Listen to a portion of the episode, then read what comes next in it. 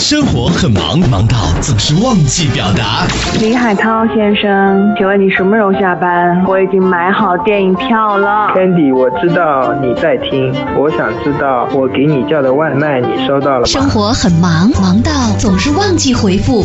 黄总，我真的很想跟你说，我已经连续加班两个星期了。儿子，你已经一个多星期没回来吃饭了，啥时候回来吃饭啊？上班路上，你想对谁喊话？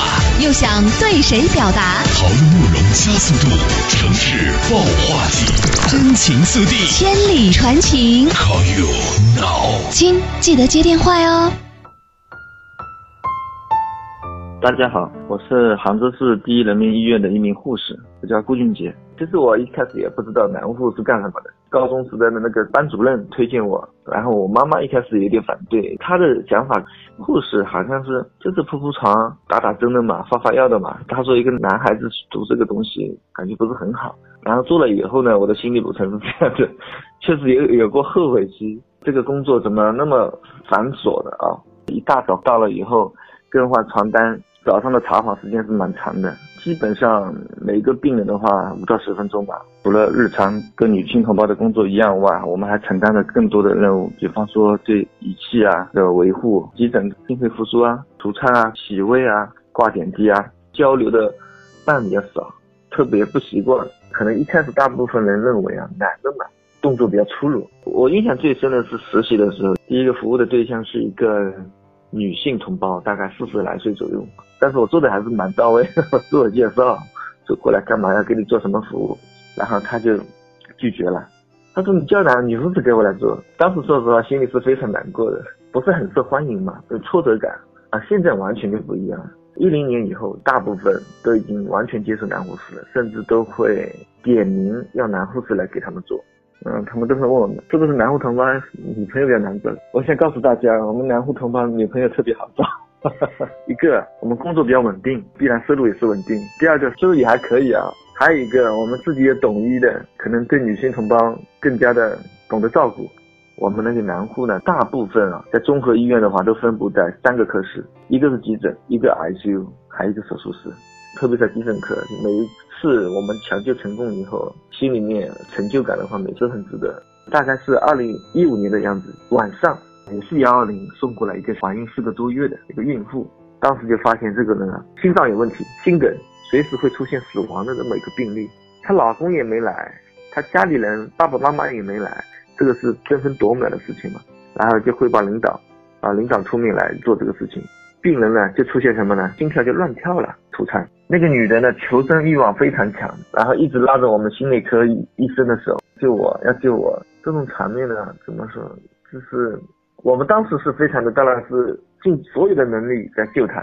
我们总共除了十一次的颤，工作这么多年是第一次碰到反复的是颤，除颤是很痛苦的，病人的感受是很痛的，而且他整个过程几乎是神志的清醒的，最后还是没有救回来，很想救他，救不回来那种感觉，那种无力感。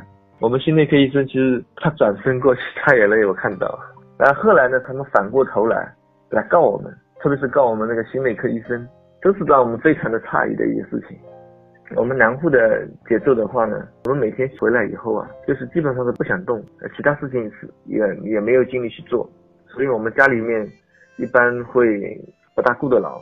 市医院的话，我们南护同胞里面三分之二都是外省的，像护理人员的话，整个岗位都是相对比较缺的，一个萝卜一个坑。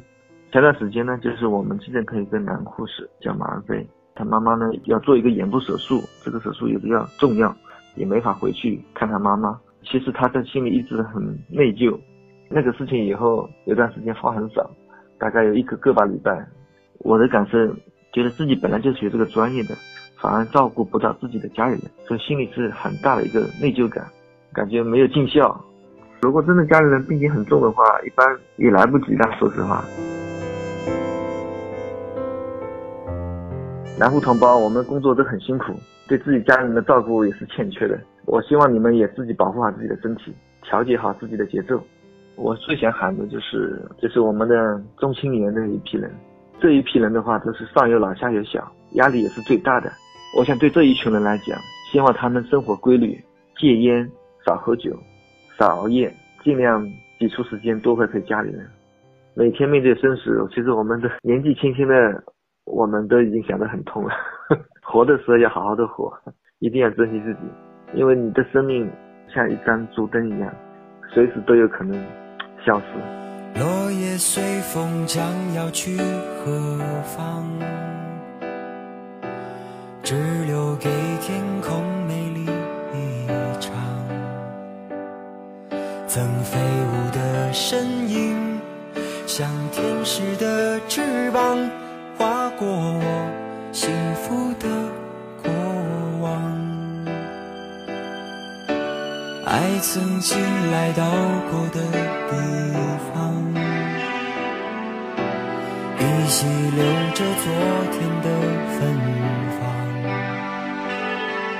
那熟悉的温暖，像天使的翅膀，划过我无边的心上。相信你还在这里，从不曾离去。我的爱像天使守护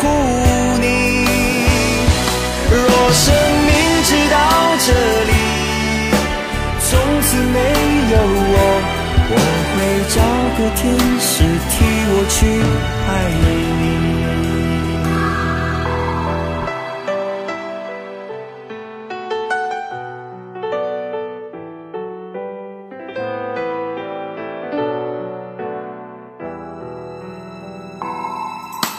爱曾经来到过的地方。依稀留着昨天的芬悉的温暖，像天使的翅膀，划过我无边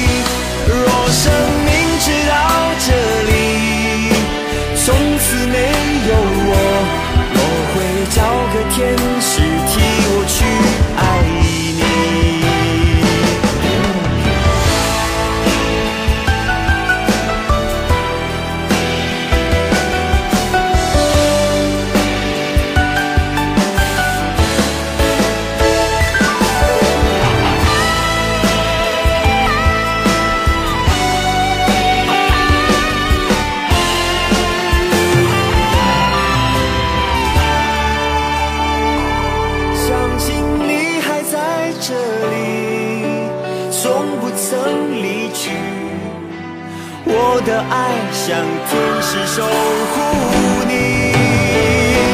若生命直到这里，从此没有我，我会找个天使替我去爱你。